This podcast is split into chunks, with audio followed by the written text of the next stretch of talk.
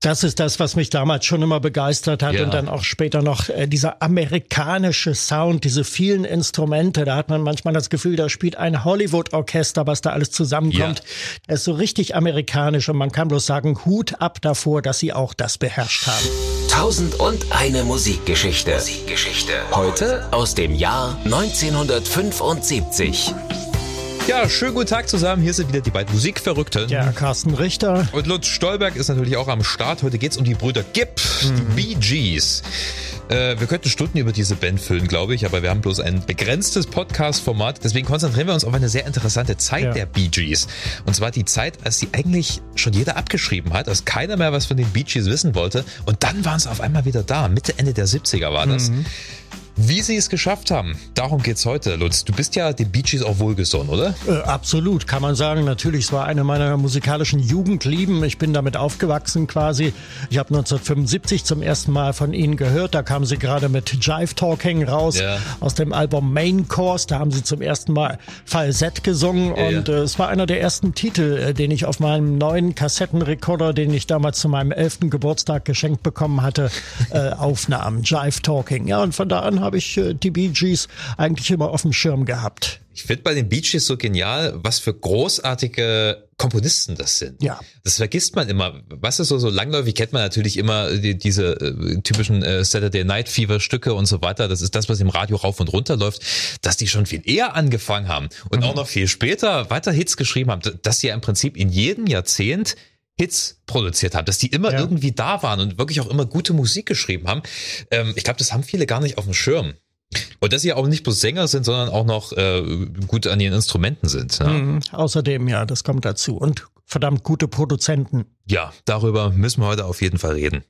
Wir fangen wieder ganz von vorn an. Die Bee Gees. Was gibt's zu den drei Brüdern zu sagen? Ja, in England geboren, ausgewandert nach Australien in den 50er Jahren. Das war ja die große äh, Ausreisewelle damals. Hat ja, Ja. viele äh, spätere musikalische Familien nach Australien verschlagen. Die Familie Young, aus der dann später die Easy Beats, Flash and the Pan und ACDC hervorgegangen sind. Und eben die Familie Gibb, die ähm, ja es schon äh, zu einem gewissen Ruhm brachten in Australien Ende der 50er, Anfang der 60er Jahre. Teenie Stars waren ja, das ja im Teenie Prinzip, ne? Stars waren sie, genau. Sie nannten sich zuerst äh, The Rattlesnakes, also die Klapperschlangen, haben viele Namen gehabt und dann hat irgendein ein DJ hat dann das Wort äh, Brother Gibb, also sprich BG, die Abkürzung, die Ja. Initialen dafür verwendet und dann haben sie das um die äh, phonetische Sprechweise erweitert, die Schreibweise und da wurde dann eben halt BGs draus. Also so die Schreibweise, die wir kennen, BGs, ganz genau. Bleibt und, hängen. ja, und dann haben sie eingesehen, dass man so richtig musikalische Karriere eigentlich nur in England machen kann, im Zuge der Beatles-Welle, damals der British Invasion. Und dann sind sie ausgewandert äh, nach London und äh, haben dann schlagartig dort auch wirklich Erfolg gehabt. New York Mining Disaster 1941 war der erste große Hit damals, Platz 7 in den britischen Charts 67 und dann kam Massachusetts äh, hinterher und damit sind dann eigentlich alle Dämme gebrochen. Das war die erste Nummer eins. Weitere sollten folgen und damit waren die Bee Gees eigentlich in aller Munde. Sie waren dann immer mal wieder weg vom Fenster, Ja. haben sich getrennt, haben sich verfeindet, verkracht, sind immer wieder zusammengekommen, hatten viele Comebacks, die Bee Gees. Eines davon dann in den 70ern das interessanteste. Ja, äh, lass noch kurz über die Vorgeschichte sprechen damals. Also sie, sie hatten sich getrennt Ende der 60er, glaube ich, ja, verkracht, wie du gemeint hast. Ähm, sind dann relativ schnell eigentlich wieder zusammengekommen. Also sie haben eigentlich immer Alben produziert, soweit ich weiß. Aber Sie waren immer da, das aber, ist richtig. Aber, aber gerade so, so Anfang bis Mitte der 70er wollte eigentlich keiner was von denen wissen, oder? Ja, genau. Dann waren sie wirklich also richtig weg vom Fenster. Vorher haben sie ja, also mit den Hits in den 60ern, ein Dasein als Boygroup äh, gefristet, äh, Ja. gewissermaßen. Also aus heutigem Sicht Blickwinkel betrachtet Ja. eine Boygroup. Das heißt, sie mussten sich erstmal selber finden oder Ja. was war der Grund? Ja, sie mussten sich selber finden. Natürlich, sie waren einfach noch zu jung für diesen gewaltigen Erfolg, den sie hatten. Man verglich ihr Songwriting ja mit dem der Beatles. Es waren ja auch wirklich äh, etliche äh, wunderbare Sachen dabei. Auch tolle Alben. Also ich erinnere an, an Bee Gees First. Da hat äh, Klaus Vormann damals das Cover entworfen, der auch für die Beatles Revolver entworfen hat. Oder das berühmte Odessa-Album, ein Doppelalbum äh, mit der berühmten roten äh, Samthülle, damals erschienen Ende 69 1969, auch viele Evergreens drauf, mhm. äh, Lamplight zum Beispiel, einer der bekanntesten Titel. Aber es ist ihnen irgendwie alles nicht so richtig bekommen, was da auf sie eingestürzt ist. Ja. Und dann haben sie sich untereinander äh, gefädet und äh, sind dann, wie gesagt, auseinandergebrochen. 1971 äh, schrieb die Tageszeitung Die Welt diesen berühmten Satz, heute ein geflügeltes Wort, dass die Bee Gees zu dieser Zeit nur noch ein Witz waren, über den sie selber nicht mehr lachen mochten. naja, die Musiklandschaft hat sich ja auch rapide verändert. Anfang der 70er, ja. unglaublich viele Rockbands unterwegs ja, gewesen. Da haben natürlich die Bee Gees mit ihren meist eher sanften Liedern nicht so gut reingepasst. Aber dann Mitte der 70er, mit dem, du hast ja bereits schon erwähnt, äh, ähm, Album Main Course, mhm. waren sie dann auf einmal wieder am Start mit einem frischen Sound. Ja, das ist richtig. Es gab auch zwei Hitsingles daraus. Also ähm, Jive Talking hatte ich schon erwähnt. Mhm. Zum ersten Mal die Falsettgesänge. Dann Nights on Broadway war die zweite Hitsingle. Das Album yeah. selber war gar nicht so erfolgreich. Es hat durch Langzeitnotierung dann irgendwann Goldstatus bekommen. Aber höchste Position in den amerikanischen Albumcharts war gerade mal Platz 43. Ja, aber trotzdem war es ein guter Schritt vorwärts. Also ja. ähm, weil auf dem Album hört man ja das erste Mal diese Falsettgesänge. Genau. Und die diese, Kopfstimme. Ja, ja, genau. Diese sie äh, nicht selber erfunden haben, sondern das haben sie später zugegeben. Die haben sich abgelauscht bei den Stylistics einer Soul-Band, einer äh, Motown-Formation, die also bei Motown mhm. Records unter Vertrag stand. I Can't Give You Anything But My Love war so ja. einer der großen Hits von den Stylistics. Naja.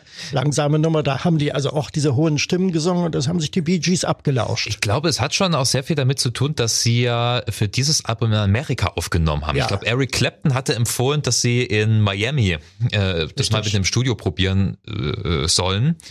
Und da haben sie ja Album aufgenommen und der Produzent, äh, Arif Marden, heißt der gute Mann, ähm, der hat dann wohl gemeint bei Nights on Broadway, ja pass mal auf, da müssen wir mal so ein bisschen was Souliges einbauen. Ne? Mhm. Also wie, wie du schon sagst, sehr von schwarzer Musik beeinflusst. Und da hat Barry Gibb erstmal rausgefunden, dass er überhaupt in der Lage ist, Falsett mhm. zu singen. Weil du, das ist eine andere Gesangstechnik. Also wer jetzt gar nichts damit anfangen kann, wir reden ja mit unserer normalen Stimme so im ja. Alltag, ja, aber so geht das dann so hoch, ja, man ja. singt so in den Kopf hinein, deswegen auch Kopfstimme mhm. und das ist sehr schwer zu kontrollieren. Aber mhm. Barry Gibb hat das gut gemeistert, ja. weil die haben ja trotzdem Harmonien noch gesungen. Der hat nicht bloß irgendwie hoch gekreischt, der hat Harmonien gesungen. Ja, ich denke mir immer, wenn ich das höre und mit meiner Stimme vergleiche, denke ich mir, eine halbe Minute würde das vielleicht gehen, aber länger nicht. Und Sie haben ganze Konzerte damit bestritten am Stück. Das muss man ja auch bedenken. Im Studio lässt sich da sicherlich vieles machen, ja. zurechtschnippeln, aber die haben das ja in echt äh, beherrscht. Auch ja. diese, diese Harmonien und dann diese komplizierten äh, ja, äh, Gesangspassagen, äh, die sie da drin hatten in ihren Songs. Ja, einfach, ja, die haben das dreistimmig, dreistimmig Facett, das ist äh, knifflig. Ja, aber auch in anderer äh, Hinsicht war Main Course ähm, schon großer Stilbruch, denn auf einmal hatten sie, äh, sie sind so ein bisschen von diesem Balladesken abgewichen mhm. und hatten sich mehr an dem typisch amerikanischen ja. Soul, Funk und R&B orientiert. Das ist das, was mich damals schon immer begeistert hat ja. und dann auch später noch äh, dieser amerikanische Sound, diese vielen Instrumente, da hat man manchmal das Gefühl, da spielt ein Hollywood-Orchester, was da alles zusammenkommt. Ja. Die Bläser, die Flöten etc., davon wird noch äh, die Rede sein. Es ist so richtig amerikanisch und man kann bloß sagen, Hut ab davor, dass sie auch das beherrscht haben. Diesen Stilwechsel mit dem geografischen Wechsel haben ja dann ihren Hauptwohnsitz nach Amerika, nach Miami verlegt. Ja, ich habe sogar das Gefühl, dass das eigentlich der Moment war, wo sie sich so richtig gefunden haben, weil der Sound passt so so perfekt auf diese ja. Stimmen und auf das äh, auf die Art und Weise des Songwritings der Bee Gees und Songs wie Jive Talking ich, ich finde das klasse weil weil es grooved äh, ja. übrigens auf Jive Talking äh, hört man auch einen der ersten Synthesizer mhm. äh, also es war kein normaler äh, vierseitiger Bass sondern so so ein programmierter Synthesizer Bass äh, Stevie Wonder hat das glaube ich vorher äh, langsam populär gemacht aber die mhm. Bee Gees Superstition genau ja. aber die Bee Gees die haben das dann auch äh, mal ausprobiert auch das passt also dieser schöne schöne, rollende, groovige Sound und dazu dieser, dieser, dieser schmachtende Gesang. Na klar, es driftet manchmal in Kitsch ab, mhm. aber das sind die Bee Gees, das äh, wird es erlaubt ist sein. guter Kitsch. Wer ja. sagt denn, dass amerikanischer Kitsch schlecht ist? Eben, eben. Wie ging's weiter? Children of the World kam danach, oder? Ja, schon mit äh, dem ersten äh, Disco-typischen Hit äh, More Than a Woman war yeah. dann auch später, wurde dann später in Saturday Night Fever, verwendet. Das Album war schon ein bisschen erfolgreicher. Das hat Platz 8 erreicht in den Billboard-Charts. Yeah. Und äh, wie gesagt, die Hitsingle daraus und dann. Äh, ja, you Should Be Dancing ist, glaube ich, auch mit drauf. You Should dann, Be Dancing, genau. Ja. Was, was ehrlich gesagt der, der coolste Saturday Night Fever Song ist, meiner Meinung nach. You Should Be Dancing. Ja, ich mag das, wenn das immer noch so ein bisschen nach nach so einem versifften New Yorker Nachtclub klingt. Mhm. Also im Vergleich zu äh, Night Fever, Night Fever, äh, schneidet das, finde ich, ein bisschen besser ab. You should be okay, dancing. das haben sie übrigens bei Live-Performances dann endlos ausgedehnt, immer ein Ostinato, da haben sie zum Schluss halt ewig diesen Refrain, You should be dancing. Ja, das ging minutenlang. Ja, ja gut, es bietet sich an. Äh, übrigens auch äh, Can't Keep a Good Man Down. Äh, mhm. Ist auch auf der Platte drauf. Das ist mein Favorit. Den finde ich auch richtig toll. Das okay. ist so richtig schön grooviger 70er Funk-Pop. Ja. Ähm, und dann, wie gesagt, ähm, der Soundtrack zu Saturday Night Fever. Ja, genau. Das war die Idee ihres Managers Robert Stickwood, der ja bei ihrer Entwicklung eine ganz erhebliche Rolle gespielt hat. Äh, ein gebürtiger Australier, der auch in England Fuß gefasst hat mhm. in den 60ern, der äh, seine Firma dann mit Apple von äh, Brian Epstein, dem Beatles-Manager, äh, fusioniert hat. Genau, und äh, dadurch weiteren Einfluss auf das Musikbusiness bekam. Ja, und dieser Robert Stickwood hat also angeregt, äh, überhaupt den Film äh, erstmal zu produzieren, Saturday Night Fever, mhm. nur Samstagnacht, deutscher Verleihtitel, basierend auf einem Artikel des Rockpublizisten Nick Cohn über das Nachtleben in Manhattan. Yeah. Und da sollte eigentlich so ein halbdokumentarischer Film entstehen mit okay. ein bisschen Unterlegmusik und äh, ich glaube sechs oder sieben Minuten sollten die Bee Gees ursprünglich liefern und es wurden dann sechs satte Songs daraus im Ganzen, die sie dann zustande gebracht haben. Aber ich glaube, ähm, als sie die Musik geschrieben haben, war der Film eigentlich schon komplett im Kasten. Das heißt, John Travolta hat nicht zur Musik der Bee Gees getanzt, sondern wie er selber mal meinte, zu Stevie Wonder. Ja, ah, ja. Sie haben es ja. dann eigentlich äh, mhm. bloß neu drüber gelegt. Und das ist wieder so ein wunderbares Beispiel, was für geniale Songschreiber die Jungs sind oder waren. Ähm, die haben wohl innerhalb von einem Wochenende diese ganzen Songs geschrieben mhm. für den Soundtrack. Ist unglaublich, oder? Ja, das war so eine Art Erguss, was da wirklich aus ihnen rausgekommen ist. Das ist äh, richtig. Obwohl ja. sie auch bloß so die, die groben Fakten hatten. Das heißt, es geht um mhm. die New Yorker Nachtszene. Schreibt da mal was drüber. Und sie haben da echt einen wunderbaren Soundtrack gemacht, ne? Absolut, ja. Und das war ja der Moment, wo sie dann auf einmal wieder so richtig da waren, oder? Ja, genau. Ähm, es ging los mit How Deep Is Your Love. Das war die erste Auskopplung Ende mhm. 77. Ähm, mein Favorit übrigens auf dem Album Saturday Night Fever im Soundtrack, weil ja. die Stimmen da unvergleichlich kommen. Also gerade ja, so am Anfang, wie sie dann so, ah, so einsteigen und so. Und äh, insbesondere auch vor dem Hintergrund, dass ich die schreckliche Version von Take That äh, Stimmt, irgendwann kennenlernen musste. 96, als sie abgetreten sind, äh, haben sie den Song noch geliefert, hätten sich letzte echt Rache, sparen ne? können. Ja, die letzte Rache, das ist wohl wahr, ja. Wurde mit Preisen überhäuft, der Soundtrack, ja? Ja, aber ist auch erst so richtig in Schwung gekommen, nachdem der Film draußen war. Mhm. Also Film und Album Klar. gehören eigentlich beides zusammen. Es sind ja auch nicht, nicht, nur die Bee Gees auf dem Soundtrack, sind ja auch Yvonne Elliman, mhm. ähm, If I Can't Have You, auch eine Bee Gees Komposition, äh, Casey and the Sunshine Band ist, draus, ist drauf mhm. äh, und dann eben halt äh, Beethovens fünfte, A Fifth of Beethoven ja, ja. heißt das im Original, eine Instrumentalnummer, die im Film auch zu hören ist. Ja. ja, das war ein großes Ding. Die Disco-Welle war ja damals auf dem Höhepunkt. Mhm. Die Bee Gees selber haben ja eigentlich immer betont, dass sie sich nicht als Disco-Band sehen. Ja. Die äh, mochten das, glaube ich, nicht, so dieses Label aufgedrückt zu bekommen. Ich glaube, sie hatten kein Problem, als R&B, als Soul, mhm. als Funk-Pop-Band zu gelten, aber Disco war denen, glaube ich, auch nicht so recht. Ich mhm. glaube, Barry Gibb hat mal gesagt, wir hatten im Gegensatz zu vielen anderen Disco-Bands immer ein richtiges Schlagzeug dabei. Ja. Nicht irgendwie so ein künstlicher äh, Drumcomputer. Hm. Ja, es ist schwierig, wenn man einmal in der Schublade drin hängt, kommt man da so schnell nicht wieder raus. Und äh, eine Disco-Band verheißt ja auch nicht viel Zukunft irgendwie. Da steckt ja schon äh, drinne, dass die Welle irgendwann mal vorbei ist. Und dann war es das vermutlich mm. mit der Disco-Band. Und äh, so war es bei den Bee Gees. Möchte noch sagen, der Film hat einen unglaublichen Hype ausgelöst damals, als er lief. Äh, ich habe ihn ja erst später nach der Wende äh, gesehen, in den 90ern. Da yeah. kam er irgendwann mal im Fernsehen und man hatte natürlich natürlich damals als Jugendlicher, also ich war 14, 15, als der Film kam, größte Erwartungen und dann habe ich ihn dann später gesehen und gesagt, na ja, nicht schlecht, aber so das große Filmwunderwerk ist es jetzt auch nicht. Ist besser als Dirty Dancing. Ja, das allerdings, das, da gebe ich dir recht. Äh, man möchte meinen, äh, ähm das war der musikalische Höhepunkt, aber meiner Meinung nach sind sie mit Saturday Night Fever erstmal auf den eigentlichen Höhepunkt der 70er ja. zugesteuert. Und das ist Spirits Having Flown von 79. Da gebe ich dir uneingeschränkt recht. Genau, das war der Höhepunkt und das war auch so ein bisschen die Abrechnung mit der Disco-Welle. Es sind ja. natürlich viele Songs drauf, die immer noch Disco betont sind. Zum Beispiel Love You Inside Out hätte auch auf Saturday Night Fever platziert werden können. Mhm. Aber im Grunde genommen, ähm, Ja, der Titel, der Albumtitel Spirits Having Flown, also die Geister sind äh, entflohen, so heißt es äh, sinngemäß. Mhm. Ähm, das ist ja auch eine Anspielung darauf, dass dieser ganze Disco-Zirkus jetzt langsam mal vorbeigeht und dass sie wieder ernsthaft Musik machen ja. wollen. Also so habe ich das immer gedeutet. Ja, naja, so soundmäßig geht's ja manchmal äh, wieder die gewohnte äh, alte Bee Richtung. Das heißt, es ist alles ein bisschen balladesker, mhm. als es zum Beispiel auf äh, dem Vorgängeralbum der Fall war. Also ich habe das Gefühl, äh, auf dem Album ist der Sound wirklich perfekt gereift. Ja. Also so, äh, was man, man, man spürt richtig, wenn eine Band hundertprozentig zufrieden ist mit dem Sound, den sie da abliefern. Mhm. Na? Also äh, der Falsettgesang ist, ist, ist, haben sie mittlerweile perfektioniert, ja, wo du am Anfang ja. gesagt hast, okay, das ist respektabel, aber äh, da war es ja wirklich perfekt. Die Songs haben alle irgendwie Ohrwurm-Charakter und, mhm. und naja, sie, sie haben halt wirklich einen, einen, einen sehr, sehr guten Eigenklang und das Produktionslevel ist auch hervorragend. Ich glaube, es wurde wieder in Miami aufgenommen, mhm. in Criteria Studios. Von von bis zum Schluss eine runde Platte. Absolut, ja. Veröffentlicht ähm, sollte man der Vollständigkeit halber sagen, Januar 79. Mhm. Das war ein ganz besonderes Jahr. Das war das Jahr des Kindes von der UN als solches äh, ausgerufen. Und äh, es gab ja ähm, am 9. Januar 1979 ein, ein großes, heute legendäres Benefizkonzert im New Yorker Madison Square Garden mit der internationalen Pop-Elite der yeah. damaligen Zeit. Rod Stewart war dabei, aber Rita Coolidge, Andy Gibb, äh, über den sollten wir auch noch ein Wort verlieren, und die Bee Gees dann Genau, und äh, Sie haben das auch maßgeblich mit initiiert, äh, die ganze Geschichte.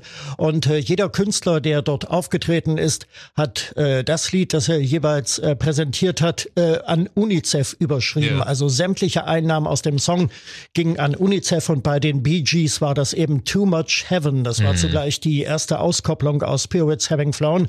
Ballade, wunderschön instrumentiert und yeah. gesungen. Und ähm, ja, da sind äh, sieben Millionen Dollar zusammengekommen damals und die haben sie an UNICEF überwiesen. Die Bee Gees sind dafür vom yeah. damaligen UNO-Präsidenten Kurt Waldheim äh, noch mit Dank bedacht worden und äh, ehrenhalber auch im Weißen Haus von Jimmy Carter mhm. damals empfangen worden als Dankeschön dafür. Ja, das ist eine noble Geste von den Bee Gees. Ähm, Too Much Heaven und Tragedy ist angeblich innerhalb eines Nachmittags entstanden. Mhm.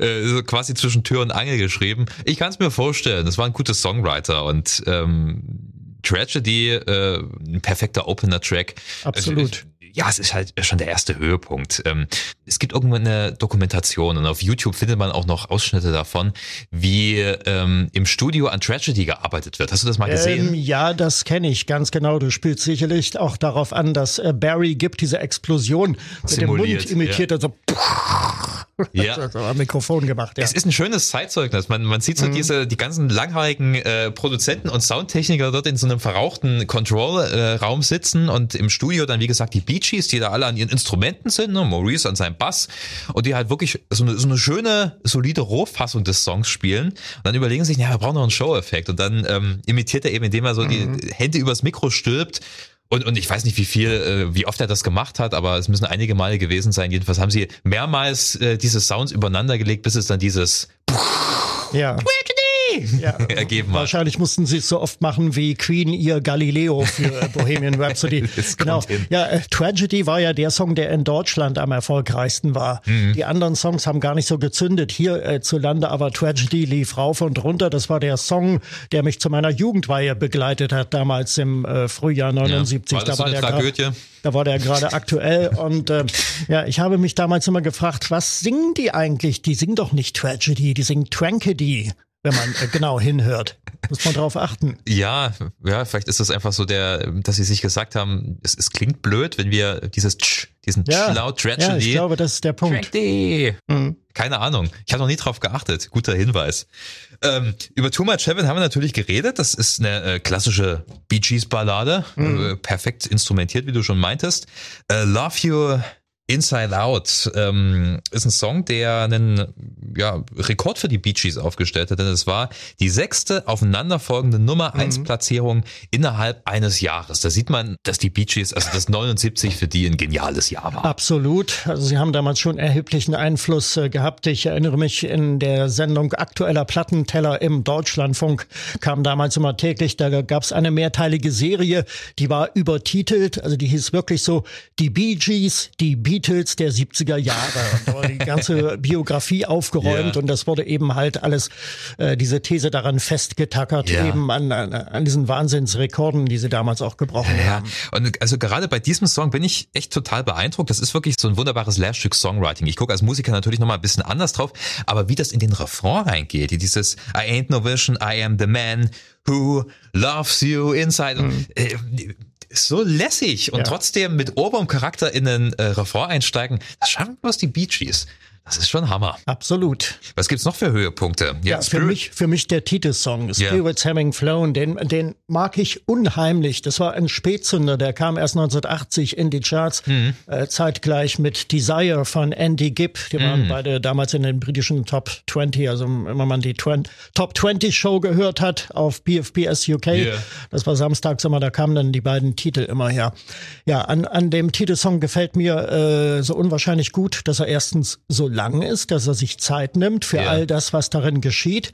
Die Flöte, das äh, als Melodieinstrument und ähm, die Gesänge, die kommen so lässig, die Ja. kommen, die kommen so unverkrampft, so cool und so groovy Ja. und so funky. Ich kann mich an diesem Lied einfach nicht satt hören. Ja, und eben auch dieses karibische Feeling. Ja. Äh, das ist nicht typisch Bee Gees, aber sie haben das so dezent eingebaut, dass es sich trotzdem gut einfügt. Das ist eine schöne Nummer. Äh, ich mag auch Search, Find und Living Together. Das sind schöne, kraftvolle Dance-Pop-Songs. Äh, so im Prinzip in dem Stile wie auf dem Vorgängeralbum. Ich, ich, ich mag das eigentlich, wenn, wenn, wenn die auch so, so ein bisschen mal rotzigen Disco-Beat hinlegen. Ja, die Ballade in allen Ehren, aber aber wie gesagt, ich finde, es steht den Bee Gees sehr, wenn sie auch so einen groovigen Kram machen. Ja, ähm, das steht ja auch dafür, dass dieses Album wunderbar zweigeteilt ist. Da haben wir auf Seite 1 haben wir all die Hits Mhm. und die etwas lebendigeren Titel und dann auf Seite 2, da wird's dann also ein bisschen differenzierter. Da Ja. kommen dann eigentlich so richtig die Balladen und, und wo sie dann wirklich die großen Kunststücke da auch mit ihren Falsettgesängen da äh, vollführen. Ja, und auch zum Schluss diese, diese ganz dezente Ballade Until. Ja, das Finale, ein würdiges Finale. Ja, so kann man äh, ein gutes Album wirklich abschließen. Äh, ist natürlich auch sehr erfolgreich gewesen, wie die Singles, kann ich mir vorstellen. Wie ging es dann für die Bee Gees weiter, ist die Frage. Ja, äh, wir sollten zunächst mal äh, über das reden, was zeitgleich äh, geschah. Nämlich wir haben über die Höhepunkte, die astronomischen Erfolge gesprochen. Wir müssen aber auch über den Tiefpunkt sprechen. Und das war 1978 der Film Sgt. Pepper's Lonely Hearts Club Band, der auch auf Initiative von Robert Stickwood äh, entstanden ist. Damals ein reiner Musikfilm, sollte Ja. also zum zehnten Jahrestag des Sgt. Pepper Albums wollte man das nun halt ins Kino bringen. Die Beatles standen natürlich nicht zur Verfügung, also hat man das Ganze mit den Bee Gees gemacht. Die Bee Gees haben dann die Songs von Sgt. Pepper interpretiert. Das geschah handwerklich recht sauber, aber es war nicht überzeugend und es war auch nicht authentisch. Der Film hat de facto eigentlich gar keine Handlung und ähm, ja, er ist eigentlich verdammt bis heute. Es war ein kolossaler Misserfolg damals und soviel ich weiß, ist er auch nie auf DVD erschienen, der Film, was ja auch für sich spricht. Im Fernsehen habe ich ihn auch noch nie gesehen. Ja. Hat das der Karriere in irgendeiner Form geschadet? Eigentlich nicht. Also sie haben ja dann weiterhin auf Platte überzeugt und die Verkaufszahlen haben gestimmt. Nein, dass es mit den Bee Gees dann Anfang der 80er bergab ging, das hatte andere Gründe, Ja. dass eben Disco nicht mehr angesagt war und ähm, New Wave eben dafür. Und dann kam 81 das Album Living Eyes. Ja. Und dann kam noch der Knatsch mit Robert Stickwood, von dem haben sie sich ja dann getrennt. Das Ja. endete vor Gericht alles. Ähm, es ging da um nicht ausgezahlte Tantiemen in Millionenhöhe. Ich glaube, es war von 12 Millionen US-Dollar war damals die Rede, die Stickwood äh, unterschlagen haben soll. Wieder das liebe Für Geld. ihn haben sie dann auch das bösartige Lied He's a Liar aufgenommen. Er ist ein Lügner auf dem Album Living Eyes, das ja ansonsten leider gefloppt hat. Ich finde es gar nicht so schlecht. Äh, ja, äh, da hat sich dann Geschichte im Prinzip wiederholt, weil erneut mussten sich die Bee Gees irgendwie finden, weil ähm, es wieder einen Umbruch gab in der Musiklandschaft. Ja. Ja, aber sie haben immer die Option gehabt, dass wenn es für sie als Gruppe nicht so läuft, sie dann weiterhin als, als Autoren arbeiten können. Das hat immer funktioniert und so auch damals. Also ich erinnere ähm, das Album mit äh, Barbara Streisand äh, 1980 mit dem wirklich Welthit äh, Woman in Love. Das war alles, das waren alles Bee Gees Kompositionen. Ja, Diane Ross ist auch noch zu erwähnen in den 80ern. Ne? Darf man natürlich auch nicht vergessen. Gut, Mhm. das sprengt jetzt vielleicht ein bisschen den Rahmen, aber die haben unglaublich viel Musik auch für andere geschrieben, haben das Ja. immer gemacht. Ja, Ne? und dann kam äh, Robins äh, zweites Soloalbum How Old Are You 1983 mit äh, Juliet, Riesenerfolg damals äh, in Deutschland vornehmlich.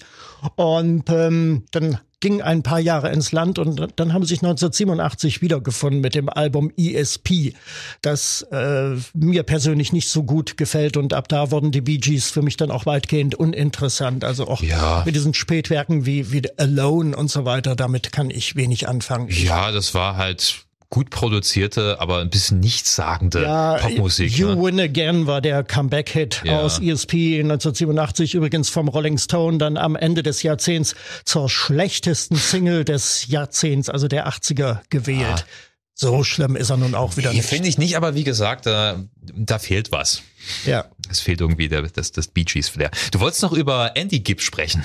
Ja, Andy Gibb, äh, der, der Benjamin in der Gibb-Familie, also der wesentlich jünger war als die anderen.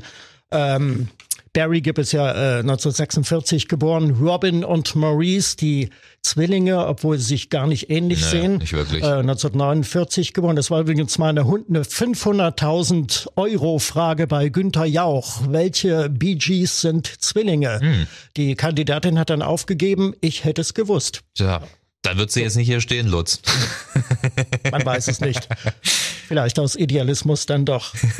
Ja, und Andy Gibb, genau, 1958 äh, geboren. Der hätte eigentlich gut auch in die Gruppe gepasst. Also mit seinem Gesangsvermögen. Er hatte auch so die typische Bee Gees Ja. Stimme und die Tonlage. Und sie sind ja auch gemeinsam aufgetreten. Und viele seiner Hits haben die Bee Gees, also haben seine Brüder dann auch komponiert. Tragische Geschichte. Auch er hat den Erfolg nicht verkraftet, wurde schwer kokainabhängig. Und das hat ihm dann auch später das Leben gekostet. Er ist äh, wenige Tage nach seinem 30. Geburtstag 1988. Äh, Ursache war eine Herzmuskelentzündung, Todesursache infolge jahrelangen Kokainmissbrauchs. Ja, da haben seine Brüder schon besser die Kurve gekriegt, habe ich das Gefühl, weil sie hatten ja ihren Saubermann-Image, oder? Die Bee Gees, das waren doch ja keine bösen Buben. Nein, nein, weiß Gott nicht. Also Maurice hat gesoffen, wie dann später äh, bekannt wurde. 2003 ist er gestorben im Januar nach einer Darmoperation. Und dann äh, Robin Gibb 2012 an Darmkrebs. Fand ich sehr schade. Ich habe ihn ein Jahr zuvor, 2011, noch gesehen in der Arena hier in Leipzig. Da war er auf Solo-Tour. Damals hat er noch versprochen am Ende des Konzerts, dass er beim nächsten Mal seinen Bruder Barry mitbringen wird. Daraus wurde dann nichts mehr. Ah, Barry selber tritt aber, glaube ich, noch auf, oder? Barry tritt äh, nach wie vor auf. Er hat auch, glaube ich, äh, 2020 ein neues Album rausgebracht. Das war auch gar nicht so schlecht. Er produziert nach wie vor, schreibt Songs. Er ist noch im Business. Kann es nicht sein lassen, ja, aber warum nicht? Also ich merke schon, äh, es sprengt den Rahmen. Jetzt haben wir schon fast eine halbe Stunde wieder über die Bee Gees gequatscht. Und wir hätten noch so viel mehr zu erzählen. Ja. Aber wir belassen es erstmal dabei, vielleicht in der nächsten Folge. Lieber Lutz, hab vielen Dank für deine Ja, Expertise. es hat wieder Spaß gemacht. Ja, Dankeschön. Mir auch. Äh, euch vielen Dank fürs Zuhören. Bleibt uns gewogen, bleibt schön gesund. Bis bald.